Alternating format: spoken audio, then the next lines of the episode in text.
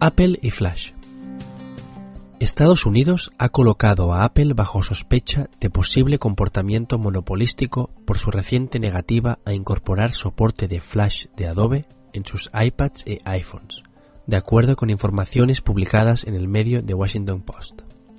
El Ministerio de Justicia y la Comisión Federal de Comercio de Estados Unidos han confirmado sus sospechas al respecto y, en consecuencia, las autoridades del país abrirán una investigación sobre el asunto.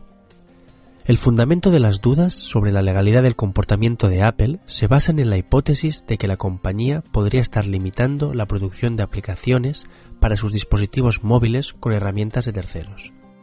La semana pasada se produjo un cruce de críticas entre el director general de Apple, Steve Jobs, y el de Adobe, Shantanu Narayan que se inició con una carta abierta donde Jobs exponía las razones de la decisión de su empresa en contra del soporte de Flash. En ella calificaba la tecnología de Adobe de cerrada, obsoleta para la nueva era de Internet y los móviles, poco segura, inestable y perjudicial para la vida de las baterías.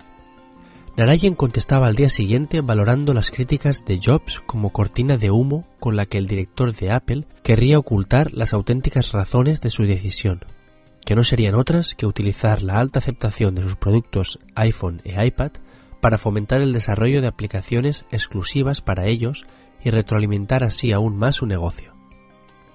Más concretamente, la decisión de Jobs no solo afecta a Flash, sino también a otras herramientas de desarrollo para plataformas cruzadas. De esta forma, podría estar obligando a los desarrolladores a quedarse en exclusiva del lado de su plataforma, o seguir dos vías de desarrollo,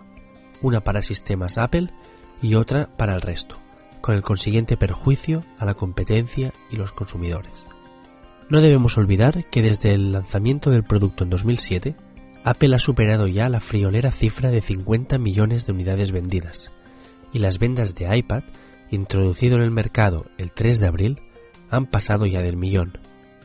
Poco después de que Jobs publicara su carta abierta en el sitio web de Apple, Microsoft daba un nuevo golpe a Adobe respaldando las opiniones de Apple y anunciando que no soportaría Flash en Internet Explorer 9.